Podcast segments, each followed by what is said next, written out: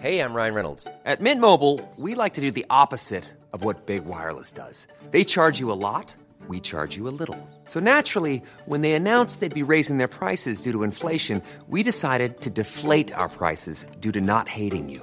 That's right. We're cutting the price of Mint Unlimited from $30 a month to just $15 a month. Give it a try at mintmobile.com slash switch. $45 upfront for three months plus taxes and fees. Promo rate for new customers for limited time. Unlimited more than 40 gigabytes per month. Slows. Full terms at mintmobile.com.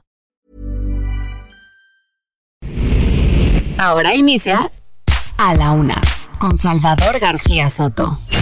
A la Una. Donde la información fluye, el análisis se explica y la radio te acompaña. A la Una con Salvador García Soto. A la Una. Comenzamos. El agua no se vende, se cuida y se defiende. Sin cenotes no hay paraíso. Actualmente en el país se registra un incremento en el número de extorsiones, un delito que lastima a la sociedad y afecta su patrimonio y seguridad. Bueno, pues mi pésame a los familiares de Carlos Ursúa. Lamento mucho eh, su, su muerte.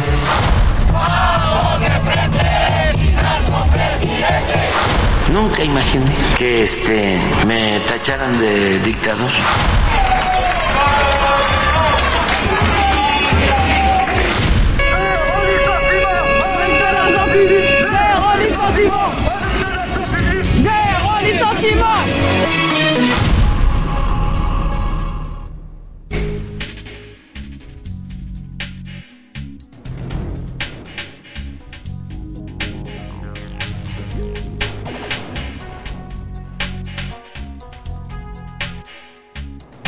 Ya es la una de la tarde en punto en el centro de la República y los saludamos con mucho gusto porque estamos iniciando a esta hora del mediodía a la una, el espacio informativo que hacemos para usted todos los días a esta hora del día y siempre y cuando no nos fallen los fierros, como ayer nos pasó, le ofrecemos una disculpa. Vamos a estar informándole, entreteniéndole y acompañándole en este momento de su día, en este martes 20 de febrero. ¿Se da usted cuenta? Qué rápido se pasó el mes de febrero, le quedan nueve días porque este es un año bisiesto y ya ahora sí a marzo y a lo que sigue prácticamente a esperar la llegada de la primavera. Un martes agradable en el clima en la Ciudad de México, 23 grados centígrados la temperatura en este momento, 25 grados la máxima que está prevista para hoy y 8 grados centígrados la mínima. En las tardes refresca bastante, baja la temperatura, así es que prevéngase y abríguese, sígase cuidando porque los fríos continúan afectando todavía a buena parte del territorio mexicano. Un martes movido en materia de información, hay muchos temas interesantes que están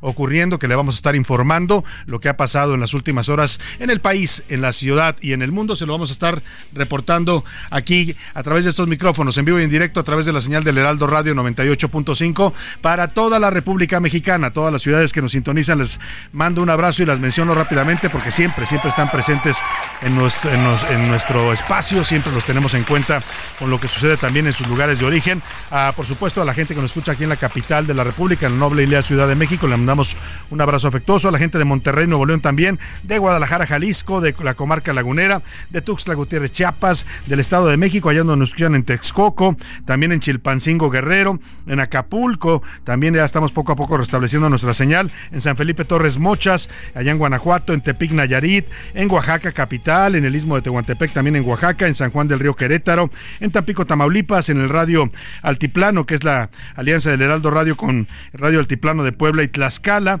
en Mérida, Yucatán, saludos a todos los cebositos, a Río Grande, Zacatecas también, y a las ciudades también de Juan Aldama y Zacatecas y Sombrerete allá en Zacatecas, las saludamos con gusto, igual que en la Unión Americana, rápidamente menciono a las ciudades donde se escucha la señal del Heraldo Radio, al otro lado del río Bravo, en San Antonio, Texas, en McAllen, Texas y en Bronzeville, Texas, también en Georgia, Atlanta, en Tucson, Arizona y en Independence, Iowa. Le decía que tenemos temas interesantes hoy para informarle. En un momento más le el resumen de la información y por supuesto lo que se vaya sumando, lo que vaya surgiendo. Sabe que siempre se lo damos aquí en vivo y en directo en A la Una. Y vamos a dedicar la música de este martes, el segundo día de la semana, a una cantante que ha ganado una enorme proyección internacional. Es sin duda hoy una de las referencias en el pop mundial. Se llama Rihanna, usted la conoce bien. Es originaria de las islas de Barbados, allá en el Caribe y hoy cumple 36 años de edad.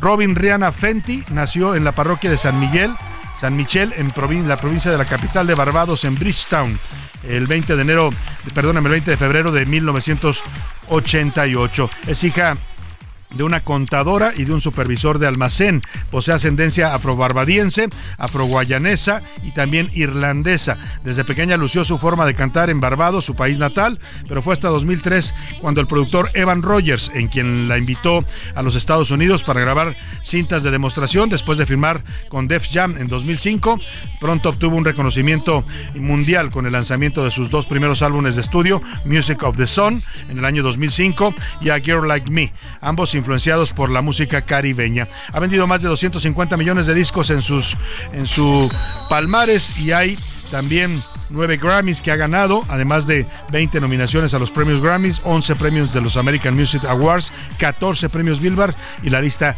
seguiría. Hoy vamos a reconocer a esta joven cantante talentosa sin duda alguna, la señorita Rihanna. Estaremos escuchando sus éxitos y algunas de sus mejores canciones. Vámonos directo al resumen de las noticias cuando el reloj ya marca la una de la tarde con cinco minutos.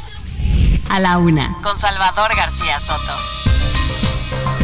Carreteras militarizadas ante la suspensión de la inversión de 11 mil millones de pesos en el mantenimiento de carreteras federales que aquí le dimos a conocer en exclusiva en A la Una. Ahora van a ser los militares quienes se hagan cargo de dar mantenimiento a las carreteras federales. Según un documento en poder de A la Una, son los propios militares quienes le tuvieron que avisar al secretario de Comunicaciones y Transportes. Oiga, un director de la Sedena le avisó al secretario, o sea que el presidente ni siquiera se molestó en avisarle a su secretario de Comunicaciones y Transportes que iba a quitar una función vital más. Ya el ejército dice que está listo para reparar las carreteras que así lo necesiten después de que Hacienda se quedó con 11 mil, 111 mil millones de pesos que no sabemos a dónde fueron a parar, pero nos podemos imaginar.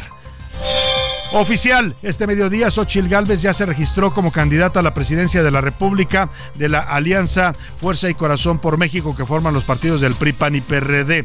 Lo hizo en las oficinas del INE y llegó muy a su estilo la candidata opositora ah, manejando su propia bicicleta. Le voy a contar. Y adiós. Ayer por la tarde falleció Carlos Ursúa. Fue el primer secretario de Hacienda del gobierno de López Obrador y el segundo funcionario que renunció al gabinete en medio de una inconformidad latente que hizo patente en una carta pública. Fue un gran crítico después del régimen López Obradorista. También acompañó a López Obrador como secretario de Finanzas en la Ciudad de México allá por el año 2000-2006. Y bueno, pues empezaron especulaciones sobre esta muerte tan sorpresiva. Todavía el domingo se le vio marchando por la democracia ahí en el Zócalo Capitalino. Hay fotografías de él publicadas. Acababa de anunciar su incorporación a Xochil Gálvez. Era crítico de López Obrador. Y bueno, la familia despeja cualquier duda y dice que se trató de un accidente. Se cayó en la escalera de su casa y murió de un golpe craneal. Le voy a tener toda la información y también las reacciones del presidente que se tardó, ¿eh? Se tardó para darle el pésame al que fuera el hombre que más conocía quizás los manejos financieros del López Obradorismo y sitiada. En Oaxaca, la capital estatal está eh, sitiada por la sección 22 de la CENTE. Se han cerrado los accesos a la ciudad.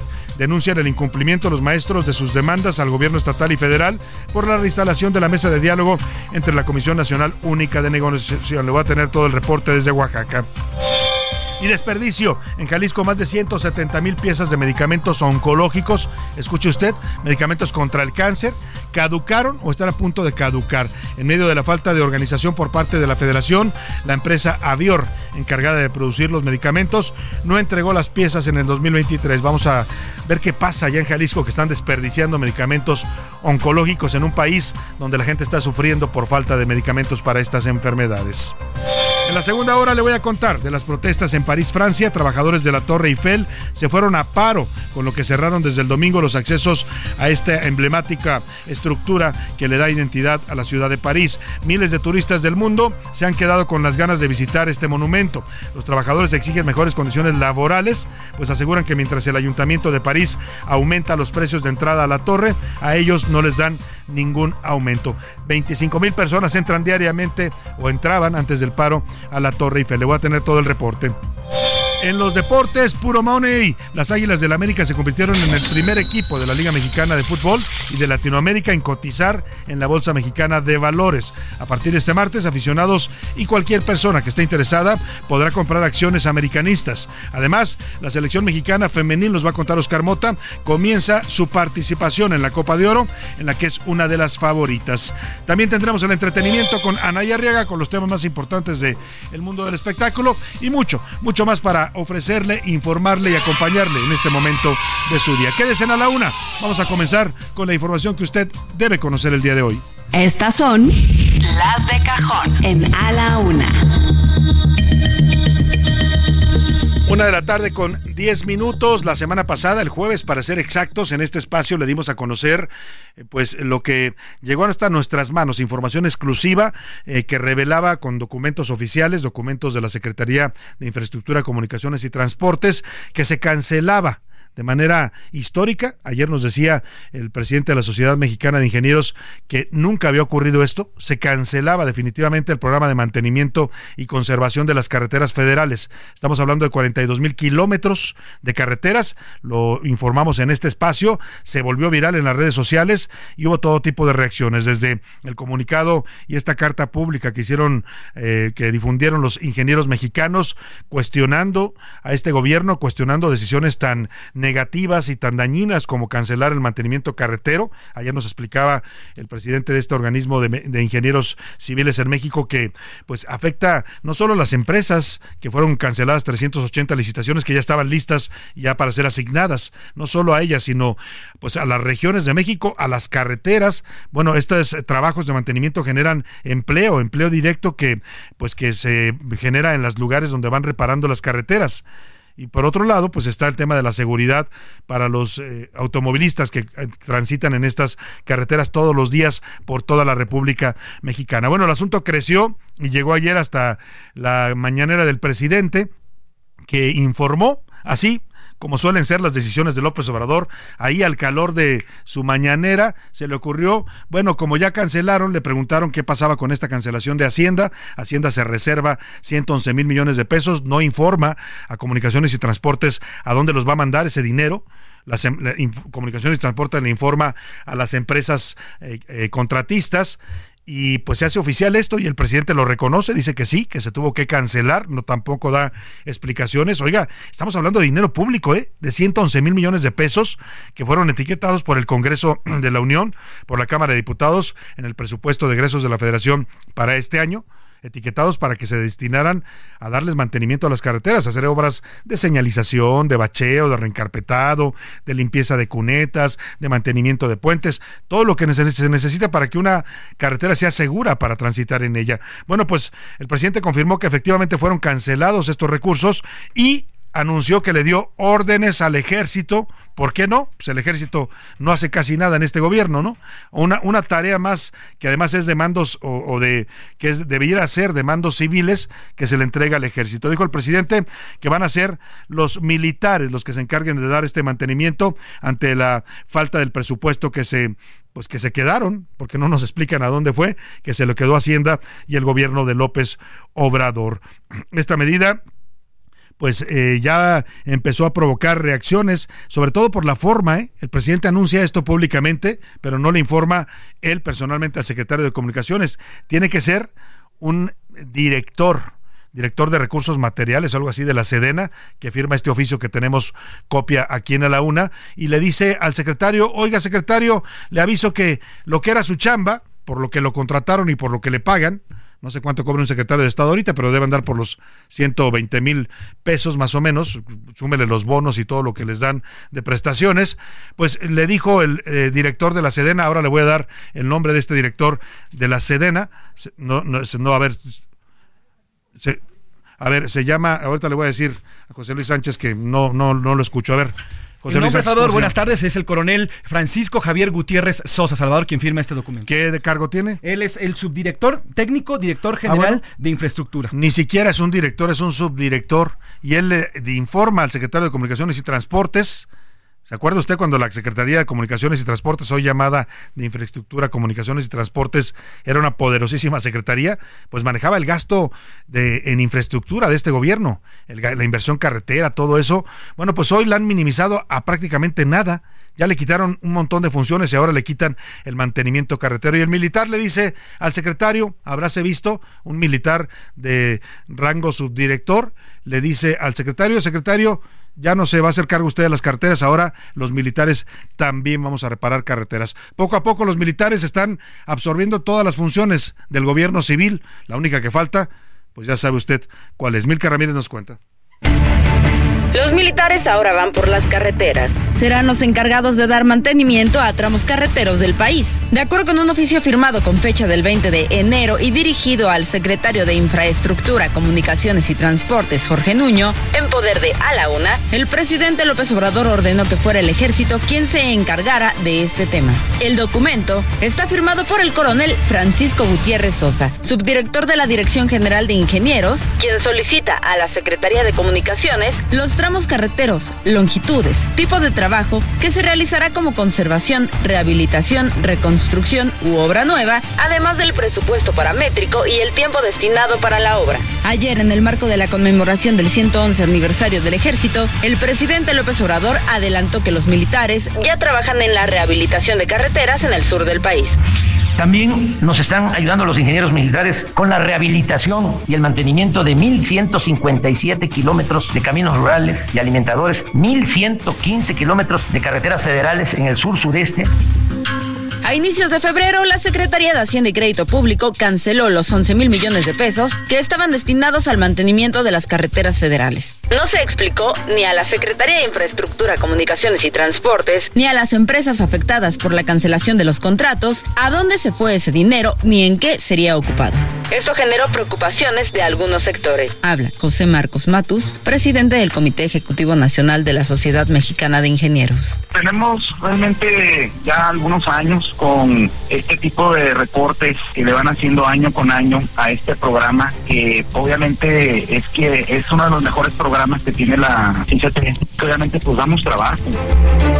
Los trabajos de mantenimiento en las carreteras van más allá de una licitación. Son fuente de empleo para miles de trabajadores. Además, promueven la reactivación económica de la zona donde se realiza. Habla José Marcos Matus, presidente del Comité Ejecutivo Nacional de la Sociedad Mexicana de Ingenieros. Somos cerca de unas 580 empresas afectadas y obviamente por cada empresa están entre 15 a 20 trabajadores y posesión de más de 10 mil trabajadores o, trabajos directos que se entregan. La afectación directa pues es a los bolsillos de nuestros trabajadores, de las empresas y obviamente pues al trabajo que realizamos año con año, desde un operador, desde un obrero, desde los proveedores, que es concreto, que es varilla, etcétera, etcétera, hasta las mismas misceláneas, la señora de las tortillas que se le compra, etcétera, es una cadena. Pero ¿por qué es tan importante? Estas empresas se encargan no solamente de que esté bien el pavimento, engloban muchos otros factores de las carreteras como señalizaciones y bardas de contención. Habla José Marcos Matus, presidente del Comité Ejecutivo Nacional de la Sociedad Mexicana de Ingenieros. Obviamente manejamos todo el tema de las señalizaciones, reencarpetado, bacheo, las barreras de protección, el de hierve, limpieza de cunetos, alcantarillado, eh, revisión de puentes, en fin, mantenimiento completo que se le da en este programa. Y es que es la primera vez en la historia de nuestro país que el programa de reconstrucción y conservación de carreteras es cancelado. Para A la Una con Salvador García Soto, Milka Ramírez. Bueno, pues ahí está este tema que pues ha crecido hasta llegar a una decisión presidencial para que sean los militares los que se encarguen de la conservación y mantenimiento de las carreteras en este año 2024, el último de su administración. Ayer el presidente le preguntaron, bueno, no le preguntaron, lo dijo de hecho en su discurso en la conmemoración de los 111 eh, años del, eh, del ejército mexicano, del Día del Ejército, pues ahí ahí dijo el presidente que pues que no había militarización en México, que, que esto es un invento de sus adversarios, que no se está militarizando al país, pues no, no se está militarizando, pero el ejército está haciendo ya por lo menos 10 labores que antes las hacían civiles. ¿eh? Si eso no es militarización, pues que nos diga el presidente qué es. ¿No? Con el argumento de que son muy buenos en el ejército y confía mucho en ellos. Yo no digo que sean malos ni mucho menos, simplemente pues el ejército está para lo que está, la Constitución dice que es para una cosa y es para cuidar la soberanía, la seguridad nacional, para actuar en caso de un conflicto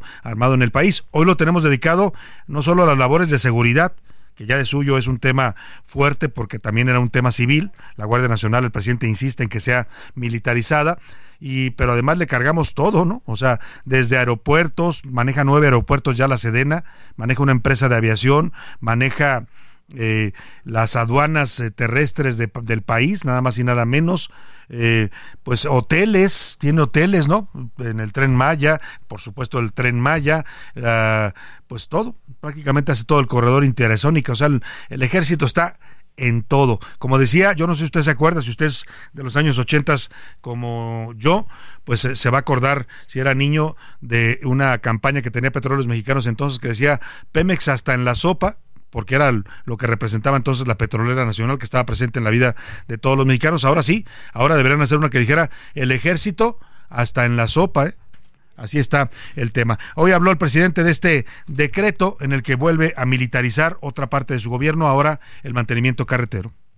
El programa de mantenimiento del sureste de carreteras lo íbamos a hacer porque compramos maquinaria para el tren Maya, lo íbamos a hacer con los ingenieros militares porque nos sale mejor, hacen un buen trabajo y si una obra, que no se olvide eso, que cuesta mil millones, los ingenieros militares eh, esa obra de mil millones la hacen en un año. Una empresa constructora seria, que son muy poquitas, esa misma obra de mil la cobran en dos mil y en vez de hacerla en un año, la hacen en dos. Bueno, ahora dice el presidente que van a ser más rápidos y más baratos los soldados. Le digo, a ese paso, un día nos van a decir, oigan, pues ¿para qué queremos civiles en la presidencia? Mejor pongamos un militar, son más baratos y son más rápidos, ¿no?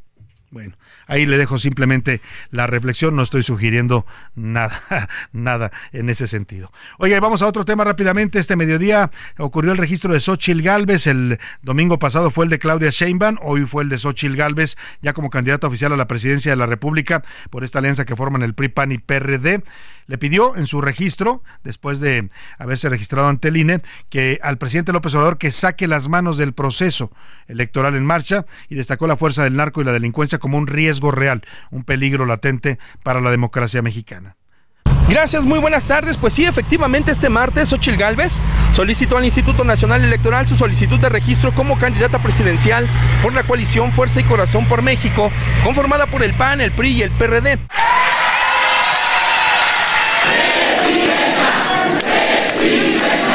Arribó al órgano electoral ya en su tradicional bicicleta. Ya en el interior del INE estuvo acompañada de los presidentes del PAN Marco Cortés, del PRD Jesús Zambrano y del PRI Alejandro Moreno. Luego de entregar su solicitud, Xochil Gálvez emitió un discurso. También hizo un llamado al presidente López Obrador y le dijo que si es un demócrata, se prepare para la derrota. Además de que por respeto a la candidata de su partido, que saque las manos de la elección. Señor presidente, le recuerdo que usted ya no estará en la boleta electoral si usted es un demócrata, usted debe estar preparado para su derrota. Por respeto a la democracia, por respeto al pueblo, saque ya las manos de esta elección. Por último, Xochitl Gálvez hizo un llamado a la reconciliación y pronunció un poema de Carlos Pellicer en el que destacó la, la, frase: La patria debe ser nuestra alegría y no nuestra vergüenza por culpa de nosotros mismos.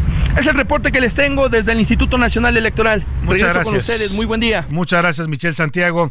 Ah, pues ahí está el tema. ¿eh? El Xochitl Gálvez hace este pronunciamiento fuerte al presidente pidiendo lo que saque las manos. Lo que él pedía cuando era candidato opositor, hoy ya se le olvidó. Y es que López Obrador todos los días está hablando de las elecciones, ¿no?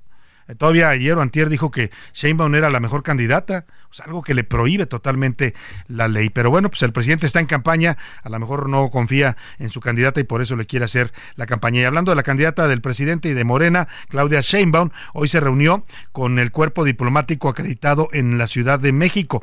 Eh, la Embajada de Qatar eso es lo que informan oficialmente, le organizó una reunión a la que acudieron varios de los embajadores más importantes que están representados aquí de distintos países en México. Ahí les anunció en su discurso, en el que habló de política exterior, que está preparando una denuncia ante el INE, por los supuestos bots y hashtags en contra de Morena. Escuchemos. demuestra que más que algo orgánico es algo eh, que está pagado. Entonces nosotros estamos haciendo una investigación para presentar una denuncia formal ante el Instituto Nacional Electoral pues ahí está, van contra los bots, los mismos que utilizaba el gobierno de López Obrador y se lo utilizó en su campaña, todavía los tiene, pues ahora llegamos a la polarización de México, hay bots buenos y bots malos. Los de ellos son buenos, los que utiliza la oposición o sus adversarios son malos y los van a denunciar ante el INE. Arrancamos el homenaje musical a la Rihanna en su cumpleaños número 36 con esta que me encanta y se llama We Found Love, encontraremos el amor, una canción de 2011. Heraldo Radio, la H se comparte se ve y ahora también se escucha.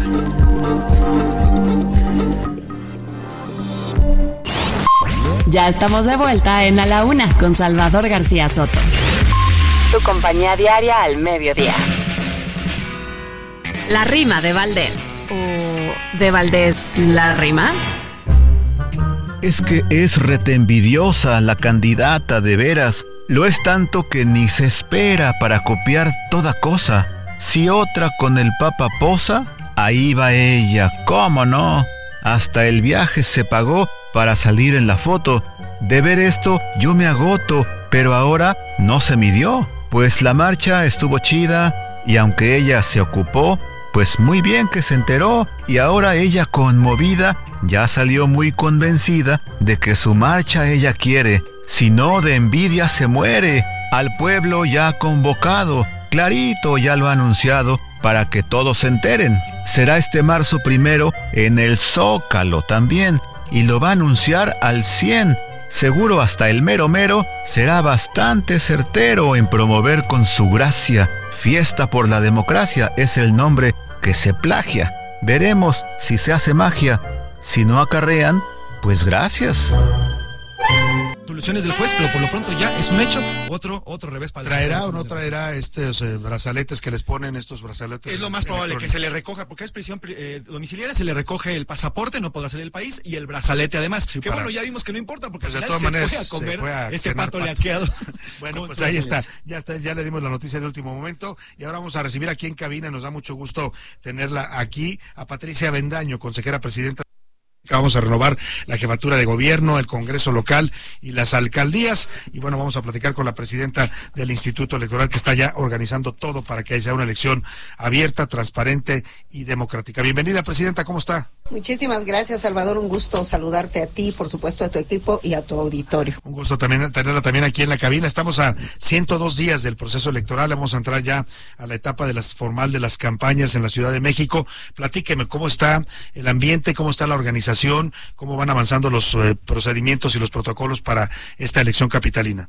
Claro que sí, mira, comentarte, Salvador, que nosotros identificamos claramente varios momentos. En este momento estamos en la preparación de la elección, siempre para las personas lo más visible es el día de la elección, que será el 2 de junio, pero nosotros estamos en desde el 10 de septiembre en la preparación y en todo eso caminan varios procesos de manera paralela. Uno de los procesos es que se están ubicando dónde van a estar las casillas, se está invitando a la ciudadanía a ser parte de estos órganos ciudadanos que son los que reciben la votación y la cuentan el día de la elección y de manera paralela los partidos van avanzando en el registro de sus candidaturas. La semana pasada en la Ciudad de México nosotros tuvimos el registro eh, durante del 8 al 15 de febrero fue el periodo para que se haga la solicitud para los distintos cargos de elección popular que bien lo mencionas, estamos hablando de 287 cargos, entre ellos la jefatura de gobierno, las 66 espacios en el Congreso de la Ciudad de México, las 16 alcaldías y 204 espacios denominados concejalías,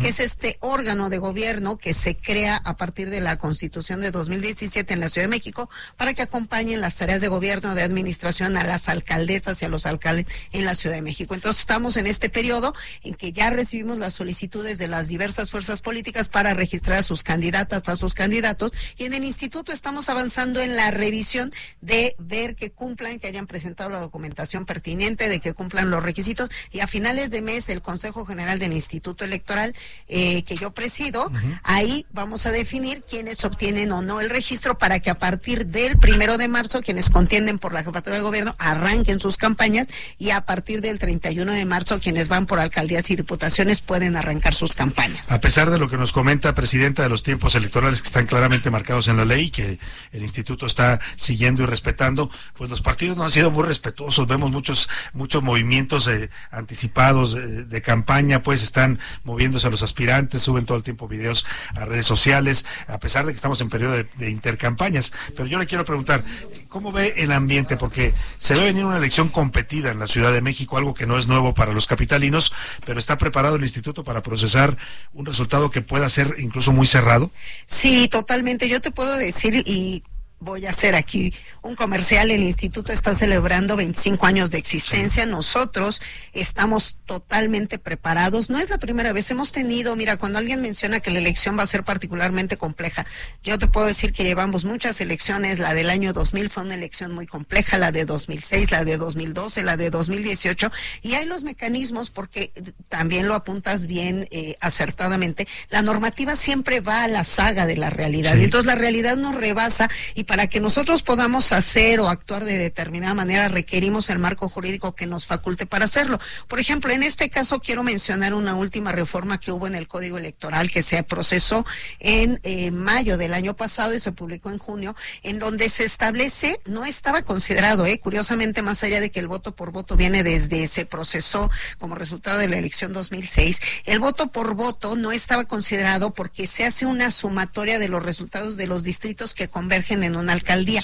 No estaba considerado y hemos tenido elecciones muy cerradas. Por ejemplo, en Xochimilco la elección fue muy cerrada la vez pasada. Se tuvo que revisar, ¿no? Se tuvieron que revisar, y pero ya con este mecanismo de la revisión, cuando la diferencia es menor al 1%, igual o menor al 1% entre el primero y el segundo lugar, está previsto que en estos lugares que son los consejos distritales, los ciudadanos en colaboración con nuestros funcionarios que forman los consejos distritales, revisen esos paquetes donde hay una duda fundamental de que el resultado hay alguna situación que no queda clara, pero también en caso de que sea la diferencia dentro de esa sumatoria, dentro de ese ámbito territorial, sea menor o igual al 1%. Entonces, esto ya se incorporó en el código de manera tal que si en una alcaldía, al momento de que suman todos los distritos, por ejemplo, de Iztapalapa o de Xochimilco o de Gustavo Madero, la diferencia es menor o igual al 1%, se va a proceder al recuento total. Entonces, estamos totalmente preparados. Para Tenemos, cualquier escenario que se vea en resultados. En resultados estamos preparados para cualquier escenario, porque a final de cuentas la elección se gana con un voto, con 10, con 20 hemos tenido elecciones, yo me desempeñé mucho tiempo en ámbito territorial,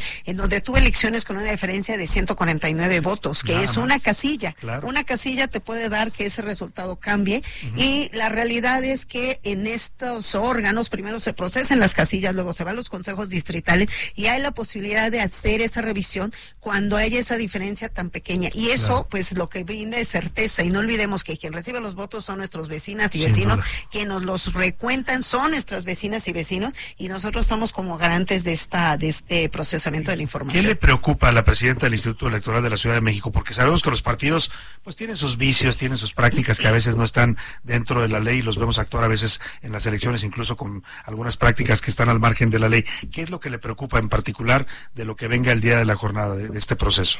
Pues mira, me preocupa de anticipado que haya campañas negras, que también se está buscando atajarlas, la ley está avanzando en eso, nos da algunas facultades limitadas para pues convocar, definir, eliminar, convocar pedir que no haya campañas que denosten al contrincante, que sean campañas, pues a partir del contraste de ideas, de las propuestas que formulen. Del debate, ¿no? Del debate que además es muy sano. Eso nos da muestra que nuestra democracia está viva, es sana. A mí no me preocupa, por ejemplo, la confrontación de ideas cuando dice, va a ser una elección donde haya mucha efervescencia. Qué bueno pues que la haya. Bueno yo lo celebro. En, la época en que yo era joven no había debate, ganaba un partido y punto. Y ya, ni votábamos, porque ni votábamos, siempre va a ganar el mismo Entonces ahora yo digo, qué bueno que haya la confrontación, qué bueno que haya la revisión. Y ahora que las legisladoras y los legisladores y los alcaldes y alcaldesas tienen la posibilidad de reelegirse, pues qué mejor que haya una revisión de su actuación, que se vea lo que hicieron y que la ciudadanía decida si les vuelve a dar el voto de confianza. A mí lo que me preocupa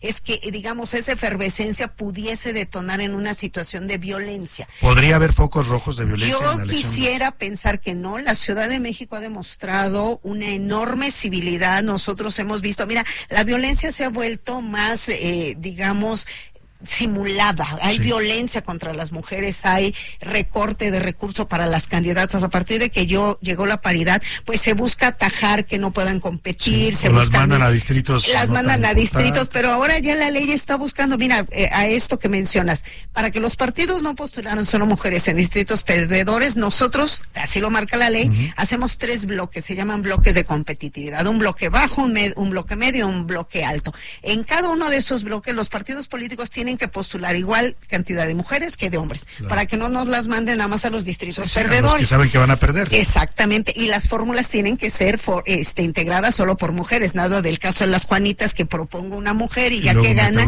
renuncia para que llegue un hombre.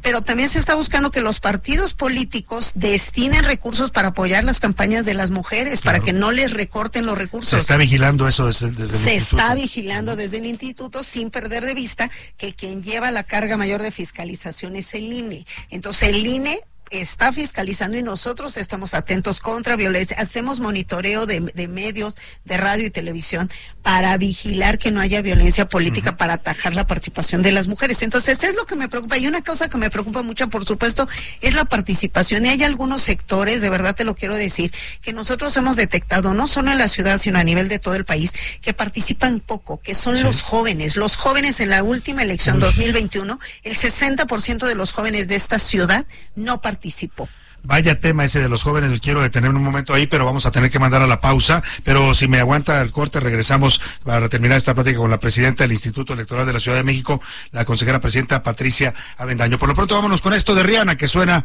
así. Heraldo Radio, con la H que sí suena y ahora también se escucha. Con Salvador García Soto. A la una. Donde la información fluye, el análisis se explica y la radio te acompaña. A la una. Con Salvador García Soto. A la una. Ya son las dos de la tarde en punto en el centro de la República y es un gusto, un placer y un privilegio saludarle en esta hora del mediodía cuando estamos iniciando ya la segunda hora de la una y también, también la tarde de este martes 20 de febrero. Tenemos mucho todavía para informarle y para compartirle en esta segunda parte del programa. Agradecemos a todos los que están informándose con a la una desde la una de la tarde. Les reiteramos las disculpas por las fallas técnicas que hemos, estamos teniendo, pero esperemos que ya sigamos al aire como debe de ser y sigamos siendo su compañía diaria al mediodía. Estamos regresando a la pausa con este gran ritmo de la señorita Rihanna. La canción se llama Don't Stop the Music, no pare la música, una canción de 2007, bueno, pues donde habla de esto que nos mueve a muchos en el planeta, que es la música. ¿Qué sería de la vida sin la música? Y hoy estamos homenajeando a una gran cantante de la escena musical actual, la señorita Rihanna de Barbados, que cumple 36 años de edad. Escuchemos un poco más y seguimos, seguimos con más para usted aquí en la segunda hora de A la Una. Último minuto en A la Una, con Salvador García Soto. José Luis Sánchez, ¿qué está pasando? Parece que el Movimiento Ciudadano se mueven las aguas, también hay ya eh, cuestiones internas que están empezando a salir. Salvador, un tuit que se envió eh, al mediodía de este, de este martes por parte de Patricia Mercado. Y lo leo a la, la, letra porque es importante lo que está anunciando. Y dice Patricia Mercado, he concluido mi responsabilidad en la coordinación del programa de gobierno Una nueva visión de país en la campaña presidencial de Movimiento Ciudadano. Dice además Mercado, el candidato cuenta con los insumos para salir a hacer propuestas concretas a partir del primero de marzo, Salvador. Pero remata, y eso es lo más importante tal vez de este tuit, remata Patricia Mercado. A partir de hoy dejo también de ser vocera de la campaña, debido a que hay decisiones del partido que me son ajenas y no puedo ser yo quien las defienda. Coincidentemente, Salvador, ayer hubo un registro. Sí, así es. Parece que esto se refiere a las nuevas adquisiciones de Movimiento Ciudadano que están levantando mucha polémica, no solo dentro, fuera también. ¿eh? Muchos están cuestionando la incorporación de Sandra Cuevas, la polémica alcaldesa de, de la Cuauhtémoc aquí en la Ciudad de México como candidata al Senado por Movimiento Ciudadano. También reapareció por ahí Alejandra Barrales, que hace años que no veíamos, ¿no? Que fue candidata del PRD en algún momento a la jefatura de gobierno y perdió. Y bueno, también Gibran Ramírez, este ex morenista que es incorporado. De los tres, la más polémica me parece Sandra Cuevas y es la que más eh, revuelo ha causado. Y yo creo que esto que dices, José Luis Sánchez, tiene sentido. No está de acuerdo Patricia Mercado con estas incorporaciones, pues que van contra el discurso de Dante Delgado y de Movimiento Ciudadano, ¿eh? ofrecer una nueva política y levantar a gente como esta ya tan reciclada y además tan controvertida como ha sido la alcaldesa de Cuauhtémoc. Oye, el último episodio en el que se vio envuelta, sus guaruras, estos golpeadores con los que anda siempre rodeada, golpearon a un ciudadano que los denunció penalmente porque se atrevió a cuestionarle a la alcaldesa que anduviera manejando su carro, este Racer, en las calles de la Ciudad de México. Bueno, pues ahí está lo que está pasando el último minuto y vamos a retomar esta conversación que estamos teniendo aquí en la cabina de A la Una el día de hoy con Patricia Bendaño, consejera presidenta del Instituto Electoral de la Ciudad de México. Me estaba comentando que a pesar de las eh, tensiones que se viven en el proceso electoral, que son normales, ¿no? Y más en una ciudad tan politizada como esta, que es la Ciudad de México, pues a pesar de eso está garantizada el Instituto Electoral y su presidenta garantizan una elección libre, abierta, transparente. Así es, efectivamente, porque no olvidemos, las elecciones las organizamos los institutos electorales, pero realmente la elección la hacen la ciudadanía, porque es quien recibe los votos en la casilla, quien los cuenta en los consejos distritales y los recuenta en caso necesario. Entonces participa la ciudadanía como funcionarios, como observadores y están ahí presentes. Entonces las elecciones, pues nosotros decimos en el instituto electoral, las elecciones son nuestras, son de todas y todos los ciudadanos y nosotros damos certeza y garantía a partir de todos los elementos que existen medidas de seguridad muy importantes que se han ido gestando a lo largo de muchos años. Ahora, me comentaba su preocupación por un sector particular de los votantes que son los jóvenes. No vemos a los jóvenes muy involucrados actualmente en los temas de política y en temas de elecciones. ¿Qué hacer para traerlos a las urnas? Porque al final son un sector vital para este país. Totalmente. En la Ciudad de México nosotros detectamos que en la última elección el 60% de los jóvenes dejó de participar y el 60% significa millón y medio de votos. Actualmente el padrón electoral de la alcaldía más poblada es de 1.500, eh, un millón quinientas mil personas. Es decir, quien desde mi punto de vista, quien logre mover y conmover ese sector de la población puede hacer un cambio muy importante. Pero a mí me parece que pasa la responsabilidad por convocarlos, no porque ellos no se interesen. A veces en mi reflexión yo pienso, seguramente ellos no quieren participar de esa manera, pueden participar de muchas maneras, pero además me parece que pasa la responsabilidad no solo porque nosotros les invitemos a que emitan su voto, sino que encuentren ofertas atractivas, ofertas políticas, autoridades que les convenzan, candidatos que los muevan, legisladores que legislen a favor de las juventudes. Entonces creo que es una responsabilidad eh, compartida de todas las personas que estamos en la edad adulta, de que las juventudes se interesen en participar y pues tendremos que buscar los mecanismos para que ellos se sientan más motivados para hacerlo, pero sobre todo que logremos conectar y decirles que su voto se transforme en leyes, en acciones, en presupuestos, en eh, decisiones de autoridad. Y eso es lo más relevante. No es solo meter un papel en una urna, es que se transforma de manera importante en beneficio de esta ciudad. Así es. Ahora, eh, me hablaba usted de los debates, de la importancia del debate, de la confrontación de ideas. ¿Cuántos debates habrá para la elección tanto a jefe de gobierno eh, o jefa de gobierno, porque también ahora tenemos eh, otra candidata mujer, y para las alcaldías. Así es, mira, en la ley están considerados que en total tenemos que organizar 54 debates, tres de ellos que se consideran, digamos, por la importancia del cargo para la jefatura de gobierno. Inclusive estamos considerando llevar un debate porque ahora una de las novedades de este proceso en la Ciudad de México tiene que ver con el voto de las personas en prisión preventiva. Se está considerando llevar, acercar un debate para que las personas conozcan las ofertas que tienen las y los candidatos que están concursando por estos puestos de elección popular. Votarían por primera vez la gente que está en la cárcel, ¿no? Los que todavía no tienen una sentencia, ¿no? Efectivamente, y lo has dicho muy bien, Salvador, las personas que están en prisión preventiva, bajo el principio de presunción de inocencia, no tienen una sentencia, no han perdido sus derechos político-electorales, van a poder votar por primera vez en esta ciudad. Y nosotros hemos ya firmado un convenio con la autoridad penitenciaria y de la mano con el INE.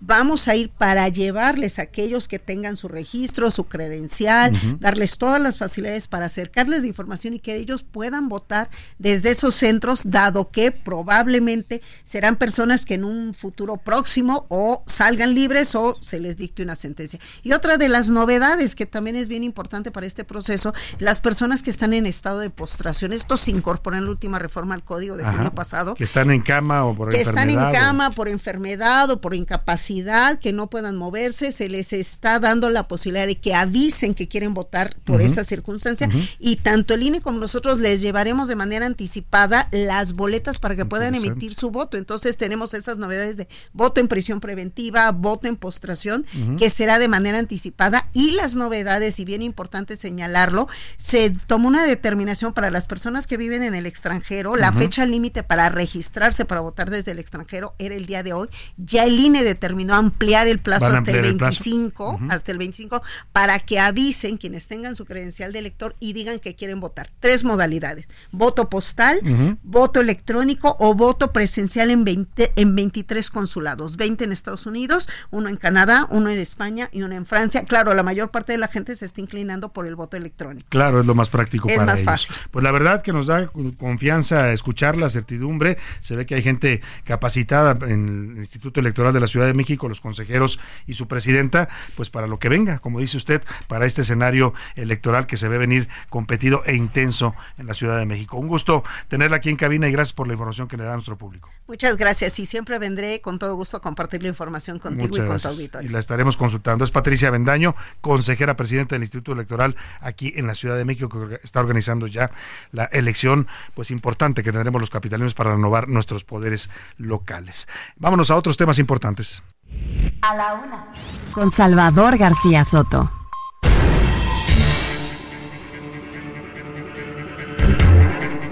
Y vamos a continuar con más información y más temas. Hace un rato le dimos a conocer esta decisión que está tomando un juez federal para liberar o para mandar a prisión domiciliaria, para decirlo concretamente, al señor Emilio Lozoya Austin, exdirector de Pemex, acusado pues de los casos de sobornos de Odebrecht, esta constructora brasileña, y también de haber fraudeado a petróleos mexicanos con la venta de la planta de agronitrogenados. Está en la línea telefónica y le agradezco mucho que nos tome esta llamada Arturo Ángeles, periodista especializado en temas de justicia y seguridad y nos comenta su opinión sobre este esta decisión del juez de mandar otra vez a su casa a Emilio Lozoya. Arturo, te saludo. Muy buenas tardes.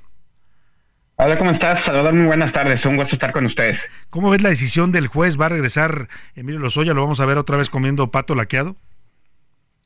Pues eh, parece que sí, ¿no? Eh, es decir, eh, recordemos que Emilio Lozoya tenía un brazalete electrónico, ¿eh? De hecho, tendremos que ver los detalles, pero hasta donde, lo que, por lo menos lo que yo he podido confirmar, es que él regresaría a que le coloquen el brazalete electrónico, o sea, ni siquiera es prisión domiciliaria, él nunca ha tenido esa medida impuesta, a diferencia de su madre, por cierto, a quien sí se le, se le impuso, por eso Emilio Lozoya podía ir a comer a donde quisiera, ¿no? Eh, eh, fue, lo, fue lo contradictorio del asunto, Salvador. Mira, yo creo que, aunque la Fiscalía General de la, de la República acaba de sacar un comunicado en donde pues ya en este guion que no sabemos de que todo es culpa de los jueces y toman decisiones ilegales y arbitrarias, en realidad yo creo que lo que estamos viendo ahora es mucho consecuencia del propio trato que la fiscalía y el gobierno le dio a Emilio Lozoya, Salvador. no, recordemos que Desde origen, a Lozoya lo trajeron. Lo trajeron de, se había escapado a Europa, ¿no? Eh, lo trajeron y siempre fue muy raro que, pese a haberlo traído en extradición, pues no le, no le impusieran una prisión preventiva que en su caso, en muchos casos no, pero en el suyo era muy justificada por cómo lo tuvieron que traer de otro país. Sin embargo, pues estaban en este esquema, recordarás, de somos cuates, denúncianos esto. Claro, acusa, acusa a quien, a quien puedas, ¿no? Acusa a quien puedas y te damos beneficios. Recuerdas que hasta el presidente López Obrador recomendaba en un video que sacó leer la denuncia de los Oya, ¿no? o sea, cuando todo marchaba muy bien, nunca se pudo probar nada, por cierto, ¿no? Pero conforme fue pasando el tiempo, pues se hacía más evidente que Lozoya, por un lado, pues no podía justificar lo que denunció, veto a saber si lo denunció por cuenta propia o era una denuncia fabricada, como argumentaba el que era su primer abogado, tú lo recordarás, ¿no? Cuello Trejo que dijo, pues esa denuncia, esa, yo no estoy de acuerdo con esa estrategia de Emilio, que donde básicamente le están haciendo denunciar cosas que ni le constan, ¿no? Pero em, fue pasando el tiempo, se comenzó a volver evidente que pues Lozoya no tenía las pruebas, pero por otro lado tampoco avanzaban los procesos contra Emilio Lozoya y llegó aquel evento donde lo fotografiaron comiendo el dichoso pato, la periodista Lourdes Mendoza, ¿no? Eso se volvió un escándalo, ¿no? Y, provocó que lo dejaran en prisión, pero esa situación no significaba que él violara pues las medidas laxas que desde un momento le pusieron, pues Salvador, ¿no? Pues que era porque no se había quitado el brazalete, o sea, ahí lo traía. Y creo que esa decisión, dos años después, cuando la ley dice que ya después de dos años se tienen que revisar prisiones preventivas, es lo que ahora le dificulta a la fiscalía a sostener la necesidad de esa prisión preventiva cuando pues nunca hubo una violación de las reglas que le impusieron a Emilio de los Claro, Salvador fue, que estamos viendo ahora. Fue más, una, fue más una decisión política. Yo recuerdo, y tú te acuerdas también, Arturo, cómo el presidente se molestó ¿no? en la mañanera y pues se interpretó que de ahí salió también esta decisión de volverlo a meter a prisión. Ahora, ¿esto significa que los las acusaciones ya las solventó o va a seguir el proceso ahora en libertad? Eh, eh, eh, fíjate que esa diferencia siempre hay que hacerla porque nos hemos acostumbrado malamente a que nos vendan como meter en la cárcel a alguien algo que ya, que, ya con eso se hace justicia, Salvador, ¿no? La cárcel de Emilio Lozoya para nada significaba que ya se hubiera reparado ningún daño ni que se hiciera justicia. Recordemos que Lozoya tenía dos procesos. Uno, el de agronitrogenados, que logró que se lo suspendieron, que está supeditado a que Ansira acabe de pagar el dinero que, por cierto, no ha pagado, ¿no? Y el otro es el del juicio de Odebrecht, que ahí sí tiene que haber un juicio, Lozoya tendrá que ir a ese juicio independientemente de que esté libre y ahí es donde la fiscalía tendría que apostarle, ¿no? No no a mantener a toda costa a una persona en la cárcel, sino te vamos a ganar el juicio, vamos a lograr una pena ejemplar en tu contra y así se va a hacer justicia, pero es un juicio que va muy mal, Salvador, pues porque recordemos que perdieron las pruebas bancarias, ¿no? y entonces, híjole, está, están cayéndose, tambaleándose ese caso. Pues eh, como muchos casos, lamentablemente se le han caído a esta Fiscalía General de la República de Alejandro Gesmanero, que luego es muy fácil culpar a los jueces. El presidente también luego repite este discurso contra los jueces cuando la fiscalía no hace claramente bien su trabajo, ¿no? Totalmente, ¿no? Y bueno, ya se comunicó los fiscales, se están quejando de la prisión preventiva, pero nada dicen de, oigan, el proceso ahí está, se quejan de que el Emilio Lozoya no ha ganado nada, pues, pues apuéstenle a eso, a ganarle, ¿no? A los juicios, eh, y en fin, pero bueno, ya sabemos que estamos en esta dinámica de las prisiones preventivas y de ahí no salimos. Arturo Ángel, periodista especializado en temas de justicia y seguridad, tus redes sociales para que te pueda buscar la gente, seguir, en dónde estás publicando en este momento ahí en arroba Arturo Ángel 20, ahí pueden eh, dar seguimiento a lo que estamos publicando y ahí daremos seguimiento a esta información. Y sígalo de verdad porque siempre trae información exclusiva de estos temas judiciales y de algunos otros también. Gracias Arturo, un abrazo, muchas gracias. Saludos. Arturo, Arturo Ángel. Oiga, y vamos rápidamente hasta Oaxaca, porque ya nos le comentábamos, está bloqueada, literalmente sitiada la ciudad, las entradas y las salidas. La CENTE, la sección 22, pues se queja de que el gobierno no les ha cumplido las promesas. Karina García, ¿cómo está el ambiente allá en Oaxaca, sitiada la bella ciudad de Oaxaca? Cuéntanos, buena tarde. Así es, Salvador, maestros de la sección 22 de la Coordinadora Nacional de Trabajadores de la Educación instalaron al menos 12 bloqueos en diversos puntos de la entidad, por lo que cerca de un millón de estudiantes de las 13.000 instituciones públicas se quedaron sin clases. La movilización magisterial inició casi una hora después de lo previsto con la instalación de estos 10 eh, bloqueos que han generado molestias entre los automovilistas y personas que laboran principalmente en la capital oaxaqueña. Las demandas pendientes son eh, la abrogación de la ley de educación de Andrés Manuel López Obrador, así como la ley del ISTE, además de espacios para los normalistas.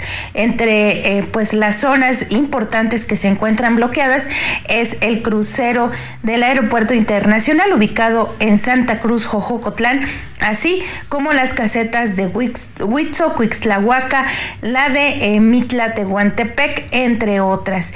Es el reporte desde Oaxaca. Muchas gracias, muchas gracias a nuestra corresponsal Karina García. Y ahora vamos a hacer contacto con Tatiana Clutier, ella es coordinadora de voceros de la campaña de Claudia Sheinbaum, la candidata de la alianza Sigamos Haciendo Historia que forman Morena, el PT y el Verde. ¿Cómo está Tatiana? Un gusto saludarla, buenas tardes. Buenas tardes, ¿qué tal? Muy bien, muy bien, con el gusto de escucharla. Preguntarle cómo, cómo está pues eh, preparándose ya lo que va a ser el arranque de campaña de Claudia Sheinbaum. Vimos el domingo este evento importante en el INE en su inscripción como candidata. Hoy la vemos reunida con diplomáticos extranjeros. ¿Cómo, cómo están preparándose para este arranque y qué vamos a ver en el inicio de la campaña de Claudia Sheinbaum? Bueno, ya lo dijo ella, efectivamente, el pasado domingo se registró, ya es oficialmente candidata, aunque el INE todavía no nos permite entrar en ese proceso como tal, sino hasta el primero de, marzo. El primero de marzo ya está convocando al Zócalo a las cuatro de la tarde.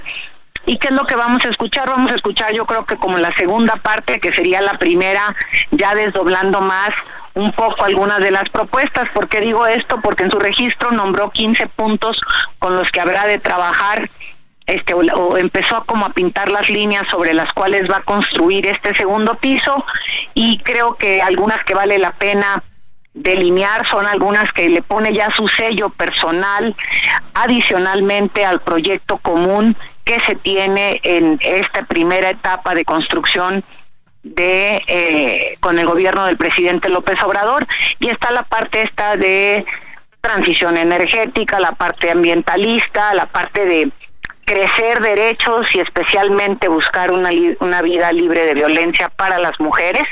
Y el otro tema que se vuelve fundamental también es el tema que tiene que ver con atender este desde una perspectiva con tecnología y con investigación el tema de la seguridad. Claro.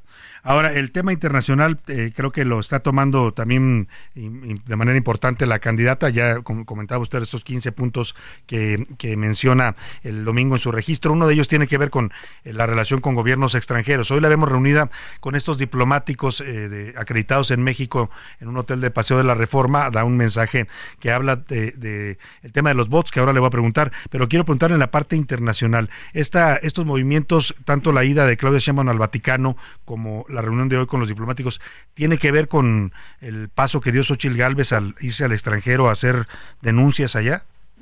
No, yo creo que hay que entenderlo en el contexto de las cosas. Primero, la doctora estuvo, fue la primera que estuvo en el extranjero, fue quien visitó en el año pasado exactamente este los Ángeles y en Los Ángeles, California, eh, se reunió todavía en esta intercampaña o en este proceso, no, todavía no era intercampaña, era el proceso interno que no te permitían entrar con, eh, con, con propuestas y que tenía que hacer reuniones a puerta cerrada con la parte de, de los eh, militantes de un partido y otro.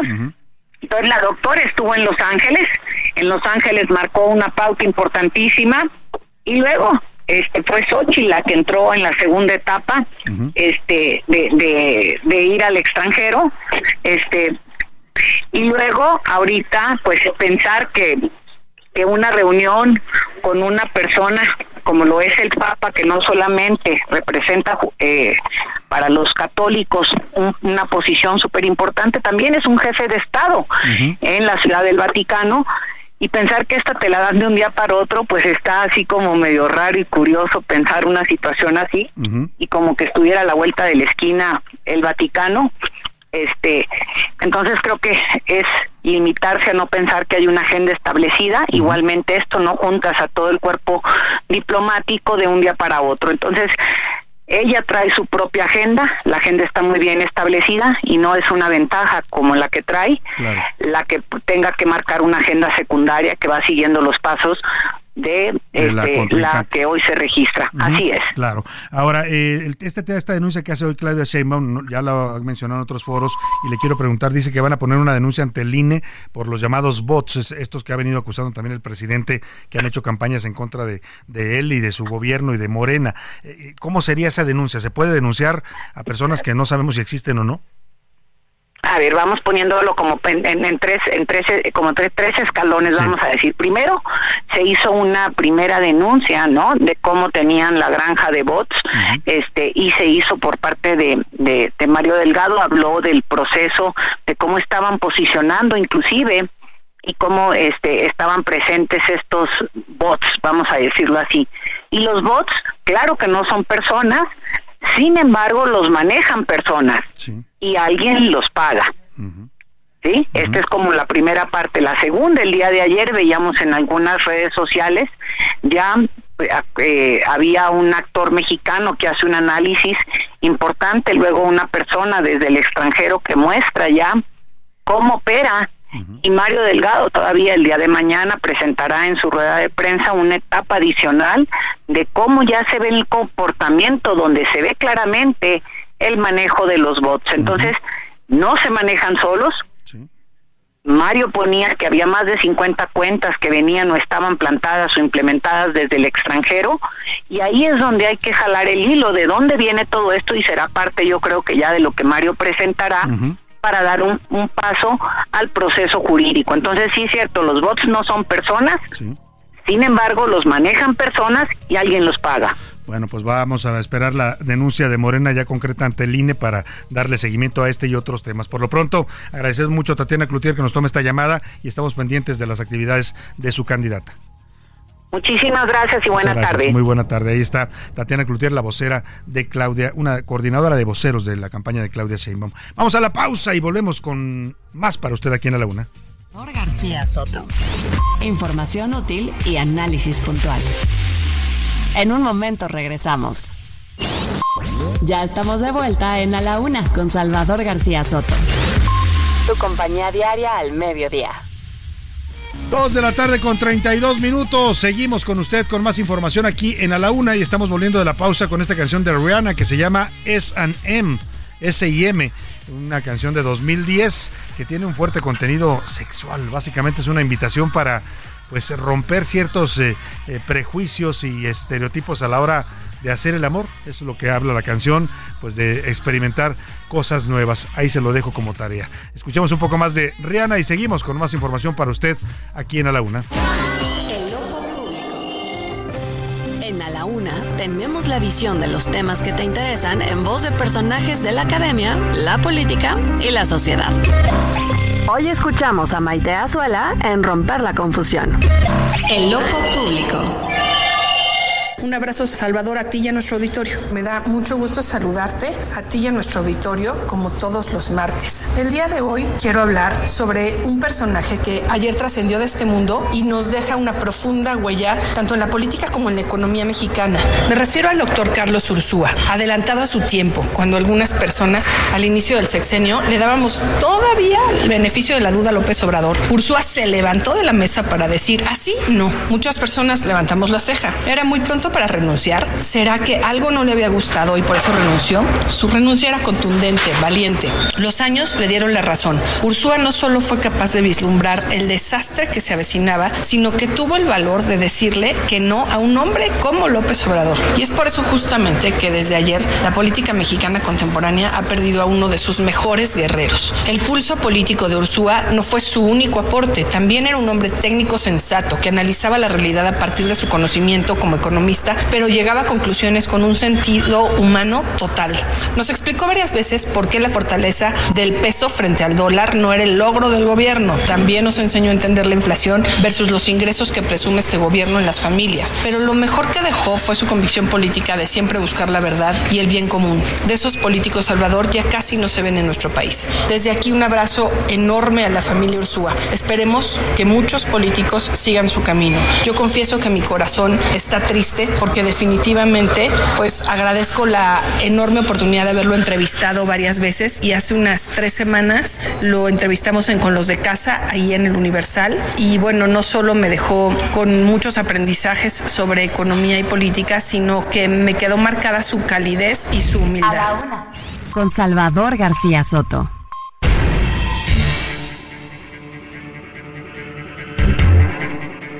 Dos de la tarde con 35 minutos. Escuchábamos atentamente a nuestra colaboradora Maite Azuela y su romper la confusión aquí en el ojo público. Hablaba justamente de esta personalidad que fue Carlos Ursúa, exsecretario de Hacienda del gobierno de López Obrador, también exsecretario de Finanzas en la Ciudad de México y un hombre que pues se había distinguido por su congruencia, ¿no? Y por su capacidad como economista. La verdad que es un eh, perfil importante que hay que escuchar como manera de despedida y homenaje pues ante esta muerte sorpresiva. La muerte siempre es sorpresiva, pero a veces lo es más que otra y ayer este fallecimiento accidental en su casa pues sorprendió al ambiente político mexicano. Eh, esto va, este era Carlos Ursúa, que murió ayer a los 68 años de edad. En paz descanse. Aquí le presento este perfil que nos preparó Iván Márquez. Carlos Ursúa Macías, nacido en Aguascalientes, tenía 68 años. Académico, político y economista mexicano. Maestro en matemáticas por el TEC de Monterrey y doctor en economía por la Universidad de Wisconsin. Fue el segundo funcionario importante en renunciar al gobierno del presidente López Obrador. Y es que en julio de 2019, apenas con un año, abandonó a la Secretaría de Hacienda y Crédito Público por irregularidades que percibió. En una carta explicó. Discrepancias en materia económica hubo muchas, algunas de ellas porque en esta administración se han tomado decisiones de política pública sin el suficiente sustento. Me resultó inaceptable la imposición de funcionarios que no tienen conocimiento de la hacienda pública. Esto fue motivado por personajes influyentes del actual gobierno con un patente conflicto de interés. En aquel momento, el mandatario no se quedó callado y le respondió. También discrepancias en el manejo de la banca de desarrollo. No había en esto acuerdo, o sea, había diferencias entre ellos, notorias. A partir de ahí, se volvió un crítico del sexenio. El presidente eh, López Obrador, al presidente López Obrador no le gusta mucho ir al Congreso. Él dio una serie de, declaraciones que son un tanto increíbles, con todo respeto para él. Se volvió una persona, ¿qué diré? Quizá inclusive un poquito amargada por lo que había sucedido, un poquito echada para atrás. También, a través de columnas, se lanzó contra el gobierno. Incluso, su último escrito para el diario El Universal fue el mismo lunes cuando falleció. Habló de la crisis de agua. Durante sus primeros cinco años de sexenio, Andrés Manuel López Obrador nunca supo apreciar la enorme importancia que tiene el agua para todos los mexicanos, pobres o ricos, morenistas o no. Pero ahora que se acercan las elecciones presidenciales, ya reculó. La comparación entre las inversiones públicas en el sector hídrico y en el sector de los hidrocarburos estaría incompleta sin hablar del proyecto del que más alardea López Obrador, la refinería de dos bocas. También participó el domingo en la Marcha por la Democracia. Finalmente, en octubre del año pasado se integró al equipo de Xochitl Galvez. Todos ellos saben más que yo en cada uno de sus temas. Todos ellos son verdaderos especialistas. Finanzas públicas, Carlos Ursúa. Así, Carlos Ursúa, que pasó de ser amigo y funcionario de López Obrador a uno de los críticos más feroces del actual gobierno. Para la una conservador García Soto, Iván Márquez. Pues ahí está, ese fue Carlos Ursúa, descanse en paz. Y bueno, pues hoy ya su familia informa que se están llevando a cabo sus, sus exequias. Eh, pues para despedirlo. Oiga, vamos a recibir, estamos hoy mm, con muchas visitas en la cabina y nos da siempre mucho gusto recibir aquí a nuestros invitados. Eh, viene vestido de suéter naranja, con eso le voy a dar un dato. Eh, se llama Salomón Chertorivsky, es un eh, hombre que ha tenido una larga trayectoria ya en el servicio público, en la academia, candidato hoy de Movimiento Ciudadano a la jefatura de gobierno y nos da mucho gusto recibirlo aquí en la cabina de la UNA. Bienvenido, Salomón. Salvador, el gusto es todo mío, siempre poder estar contigo platicar con tu auditorio y además sí, con un suéter este, bien. Un suéter fosfo, bien, bien acá. muy, muy naranja. A ver, platícanos, ¿cómo va, cómo va tu, tu, tu pre-campaña? Bueno, estamos en periodo de intercampañas, pero arrancarás ya el próximo primero de marzo. ¿Cómo van las cosas? ¿Cómo está el ánimo? Arrancas en un tercer lugar, pues un poco distante de los otros dos candidatos. Mira, muy bien. La verdad es que eh, la pre-campaña fue a ras de suelo. Eh, pues yo en lugar de hacer los grandes mítines y esto lo que lo que intenté es ir a los sitios donde se encuentra la gente en el día a día todos los días de precampaña hice y recorrí una línea del metro, fui a los mercados públicos, pegué calcas, estuve en las colonias con reuniones más en corto y, fue una experiencia enriquecedorcísima, o sea, por ejemplo, ir al metro, pararte en medio del vagón y decir, hola, pues soy Salomón Chertorivsky. no, no todos los este, candidatos se animan. No, y a no todos, vete con una chamarra del PRI. a ver, cómo, te va. Y a nosotros bien, bien, incluso. Te recibieron bien en el metro. Muy bien, no tuve una sola eh, agresión. La vez que un joven dijo, este, oiga, usted no puede estar aquí, es un lugar público. Le dije, no, oiga, por, pues, ¿por qué es un lugar público? ¿Por, qué sin campaña puedo venir? Y las demás personas le dijeron, déjelo hablar, está hablando con respeto, libertad de expresión. Hubo gente que me acercó y me dijo, este, pues mire, yo le voy a Morena, pero usted me cae bien, este, todo bien en la calle, muy buen ánimo. Eh, anduve y estoy rodeado de, muchísimas mujeres y hombres jóvenes en la campaña, ¿no? La, más de la mitad de las candidaturas de movimiento. Menores de 35 años, Salvador. Si hay una convicción de ello y eso anima mucho porque, porque yo he encontrado en la juventud y la juventud chilanga una cosa mucho más compleja. Están preocupados, con ellos sí se puede hablar de cambio climático, eh, de la crisis de agua que estamos viviendo y eso, y eso estimula. Ahora es emocionarlos lo suficiente o que se indignen lo suficiente para que salgan a votar. Y ahí traemos una, una base potencial muy importante. Ahora, en estos momentos pues no ha arrancado realmente. Todavía no. Fíjate en mis últimos, la última medición que realicé, eh, la mitad de los capitalinos, la mitad. ¿Están indecisos? No, no, no saben que este año hay elecciones. No saben que hay no elecciones. No saben que hay elecciones. Es decir. ¿Te salió eso en una encuesta, en un sondeo? Sí, sí, sí. O sea, la, gente, Salvador. Eh, pues, pues más que eso, la gente está en su día a día. Está en cómo llevar el pan a, la, a la mesa, en, en este el metro y, cuánto va a ser, en, que si va a llegar agua, o cosas más eh, muy del día a día, por ejemplo, me comentaban en todas partes, no hay colonia donde vaya que no me dice alguien, oiga, venga a ver las banquetas cómo están, o la poda de los árboles, o no están los servicios urbanos en general. Lo básico, la, la, en eso está la gente.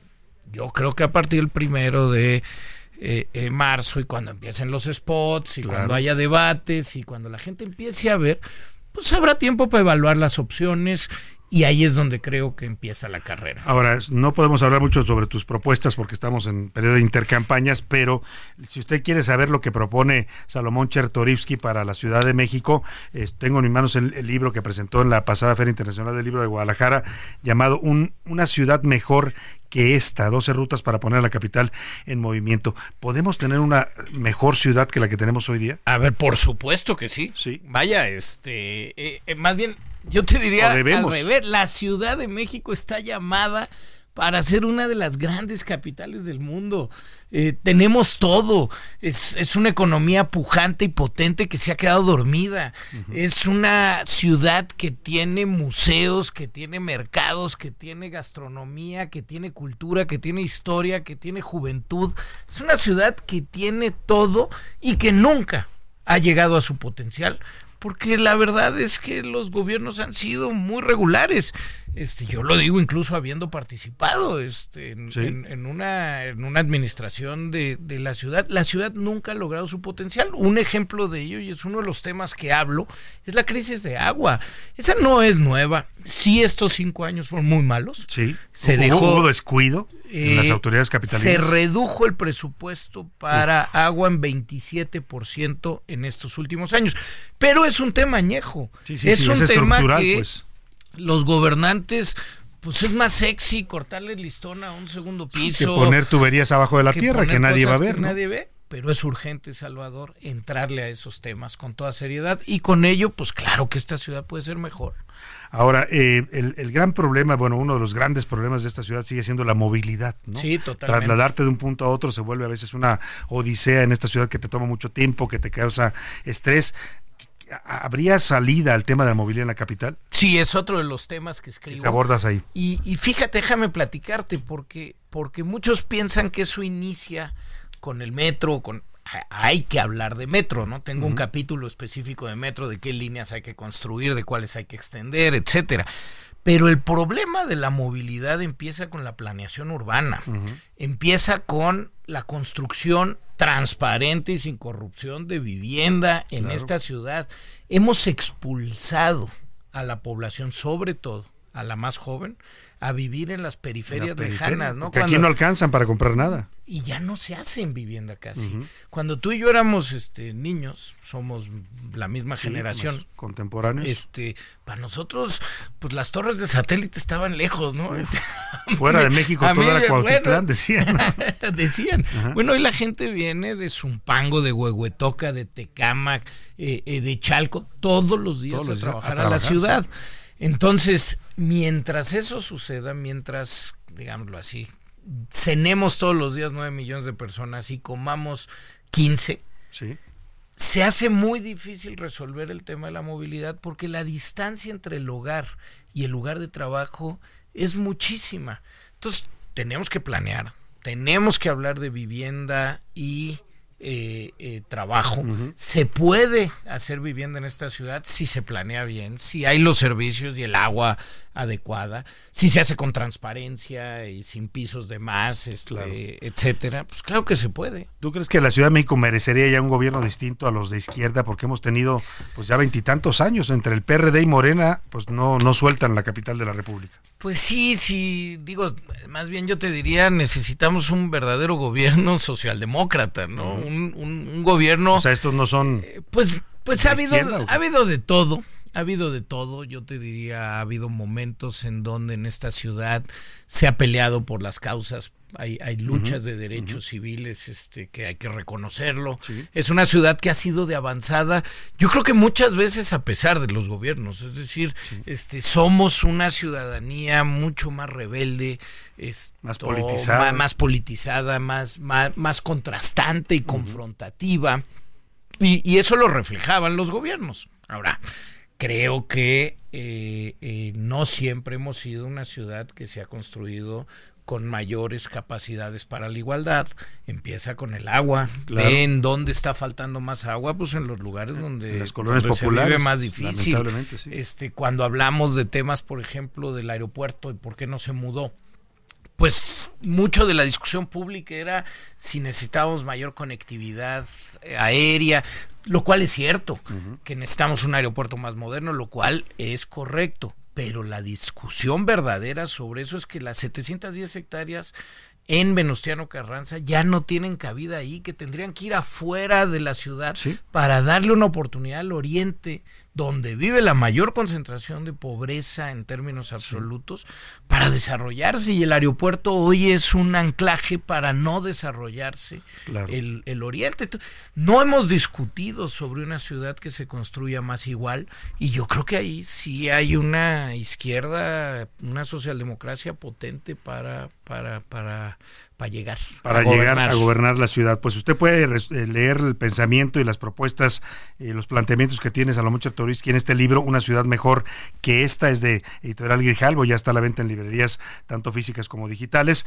Eh, no te quiero desaprovechar que estás aquí para preguntarte de tu partido, lo que está pasando en Movimiento Ciudadano. Hay polémicas, hoy vemos la renuncia de Patricia Mercado a la vocería de la campaña de Jorge Álvarez Maínez y estas eh, adquisiciones, por llamarlas de algún modo, que están resultando muy controvertidas, ¿no? Sandra Cuevas, Alejandra Barrales, Gibran Ramírez. ¿Qué piensas de todo esto? Pues mira, los partidos eh, eh, tienen discusiones, tienen tensiones, tenemos que estar abiertos para eh, siempre traer a gente valiente, a gente inteligente, para sumar perfiles. Eh, yo a, Patricia Mercado la, la, estimo, es mi amiga, es mi colega, hemos trabajado, hemos dado muchas batallas juntos, compartimos principios y causas y respeto profundamente su opinión. Yo creo que, que el tema cuando hay tensiones, cómo eh, cómo se resuelven esas tensiones. Y, en los partidos es normal que haya este tipo y de... lo hacemos con absoluto respeto y con Pero ¿te parece bien que levanten gente como... A ver, Sandra Cuevas ha sido muy controvertida, pues. Ha sido muy controvertida, pero rompió con el PRI, les cantó sus verdades y es una guerrera. Alejandra Barrales, fíjate, este, a ver si no se enoja, pero la conozco desde que éramos veinteañeros. Eh, trabajamos juntos en el gobierno de Michoacán con el gobernador Lázaro Cárdenas en materia de combate a la pobreza. Ahí empecé a conocerla, a respetarla. Oye, Alejandra Barrales, a ver, a los 18 años decide ser sobrecargo y a los 23 ya era la lideresa del sindicato. y había puesto de cabeza las aerolíneas por mejores condiciones laborales. es una mujer preparadísima. Cuando ella estuvo como líder de la Asamblea Legislativa en ese entonces fue cuando se aprobó, por ejemplo, este el matrimonio igualitario, que fue la primera entidad en todo el país que lo lograra. Es decir, Alejandra tiene ahí todas sus luchas y a mí sí me enorgullece caminar con ella eh, eh, en esta en esta candidatura y puedo decir que cada perfil suma. Ahora, se suman a un colectivo, sí, de mucha gente sobre todo jóvenes, muchas mujeres, mujeres de causas y de defensa de sus causas con mucha firmeza y con un ideario, ¿eh? Quien se sume tiene que comprometerse con la ideología y con los compromisos programáticos que tiene Movimiento Ciudadano. ¿Dónde y cuándo arrancas tu campaña? Estamos en, las valoraciones, este, voy a arrancar el primero de marzo, sin la menor duda. Eh, estamos viendo las definiciones de, de, Maines eh, para ver este, si podemos compaginar. Si no, pues yo arrancaré con todo el equipo de la Ciudad de México, los federales. Este, las candidaturas locales, alcaldías y diputaciones locales inician un mes después. Entonces, con todo el equipo federal, digámoslo así, las fórmulas al Senado, las diputaciones federales y, yo arrancaremos el primero de el primero de, de, marzo. sin pues falta y sin parar un solo día para conquistar ahora sí, Salvador, el alma, los corazones, las mentes de los chilangos, revelarnos y construir una ciudad inteligente que nos permita que sea mejor. Ahí está la invitación que hace Salomón Chartoriski, candidato de Movimiento Ciudadano a la jefatura de gobierno de la Ciudad de México. Un gusto tenerte aquí, Salomón. Gracias por la visita. No, hombre, gracias y por favor, invítame las veces que puedas, invítanos a debatir, Salvador, que la gente... Vamos a, proponer un debate con tus pues, contrincantes, a ver si se animan a venir. Pues sí, aquí. Lo lanzaremos al aire y te avisaremos. Muchas gracias, Salomón. Gracias, Salvador. Vámonos rápidamente a los deportes con el señor Oscar Mota. Los deportes en A la Una con Oscar Mota. Señor Mota, bienvenido. ¿Cómo está usted? Mi querido Salvador García Soto, ¿cómo estás? Te mando un gran abrazo. Hoy un gran día para ganar. Saludo también a Salomón Chertorivsky, que por cierto nos acaba de revelar que le va al Necaxa y está haciendo un buen torneo en Necaxa, ¿eh? Le está yendo bastante bien invictos. No ha perdido solo y hoy le vamos a ganar a las Chivas. Desde que le metieron lana, ¿no? Estos actores y, además, mira, va, una, aunque te, te multe Salvador, el, el, Instituto Electoral, una promesa de campaña. A ver. ¿Eh? Si gano, el Necaxa va a, regresar a la Ciudad de México. ¡Gol! regreso. Es que Salomón era uno de los cinco aficionados que hablaban al Estadio Azteca para cuando jugaban el Necaxa. Decían, ¿a qué hora es el partido? A la hora que usted pueda, le decían. Sí, claro. Ahí lleva yo, nos sentamos con el de la Ciudad. Lo vamos a tener en exclusiva. Exacto, exacto. El regreso del Necaxa a la Ciudad de México prometido por Salomón Chertoris. Lo que tenemos rápidamente y también para empezar a hacer nuestra vaquita, querido Salvador García Soto, porque el día de hoy el América salió a la bolsa de valores. A ver, le voy a explicar rápidamente a usted, aficionado, aficionada, esto cómo va a ser. Yo puedo volverme socio de las Águilas del la América. Pues sí, pero no, como dijeran por ahí. ¿Esto de qué se trata? A ver, en una explicación verdaderamente muy rápida, se van a emitir esto que se llama certificados de participación ordinaria y cada uno empezó a salir a partir de 2.5 pesos, querido Salvador. En estos momentos, e insisto, ya metiéndose ¿Cuánto cuesta la acción? Primero, la acción salió en 2 pesos con 50 centavos a las 9 de la mañana. ¿Y cuánto va? Pero eh, una hora después ya estaba en 5 pesos y hace unos instantes está en 25. 25 baros por una acción. Es negocio que compre usted acciones de la América ahorita porque está subiendo de valor. Ahora, el otro ah, detalle es lo siguiente: estas, eh, estos certificados de participación ordinaria está dividido en cuatro, en cuatro secciones. Uno de ellos, que va a ser para los aficionados, pues básicamente va a ser, querido Salvador, ¿en qué? Pues usted le va a dar un rendimiento por invertir, no va a poderse asentar a picar la panza y los hombros con Emilio Azcárraga. No piense que va a ver a Emilio Azcárraga. ¿Qué pasó, Emilio? ¿Cómo vamos? Justamente, entonces, a menos que juntemos bastante buena lana, ¿no? Pero bueno, ahí está la explicación. Por último, está jugando Champions League. Revisamos resultados mañana y a las 5 de la tarde la selección femenil mexicana debuta en la Copa Oro contra Argentina. Los resultados se lo tenemos. Vamos, muchachas, como Justamente. dice el Muchas gracias, Oscar Mota. un gran día Nos despedimos de usted a nombre de todo este equipo. Gracias, que pase una excelente tarde. Provecho. Aquí lo esperamos mañana a la una por hoy termina A la Una con Salvador García Soto. El espacio que te escucha, acompaña e informa. A la Una con Salvador García Soto.